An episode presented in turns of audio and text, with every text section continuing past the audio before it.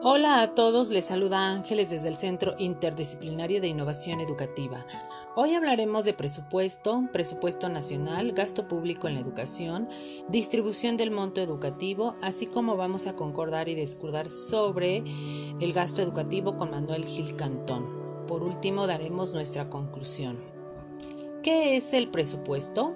Es una planeación que se concreta en acciones, pasos y recursos para el logro de objetivos. Ahora bien, el presupuesto nacional es la estimación del gasto público en todas las instituciones del gobierno, educación, salud, ámbito militar, etc., vinculado al Plan Nacional de Desarrollo y de acuerdo a las prioridades que se establecieron para sistematizar y llevar un control de este gasto.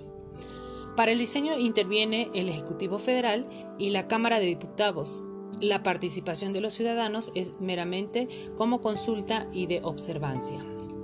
Ahora, ¿qué es el gasto público en la educación?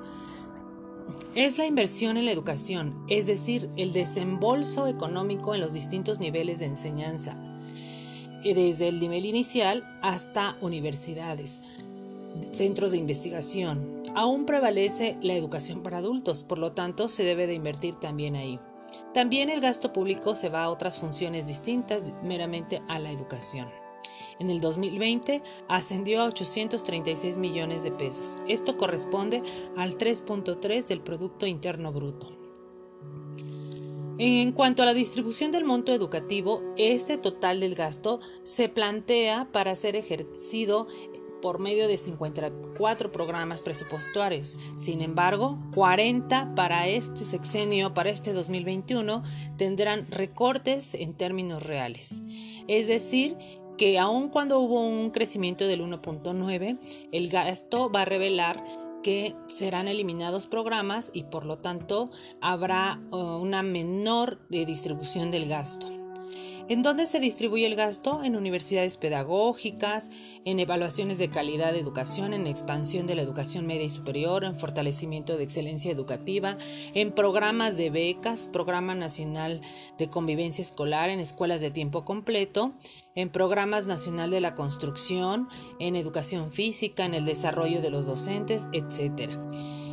Eh, ahora, en cuanto a Manuel Gin propone en su video sobre el gasto público, yo concuerdo que el gasto público para este sexenio está destinado a bienestar a través de becas. Si bien es una función social, habría que hacer una investigación si realmente está impactando positivamente, derivado a que en la pandemia mostró una deserción escolar.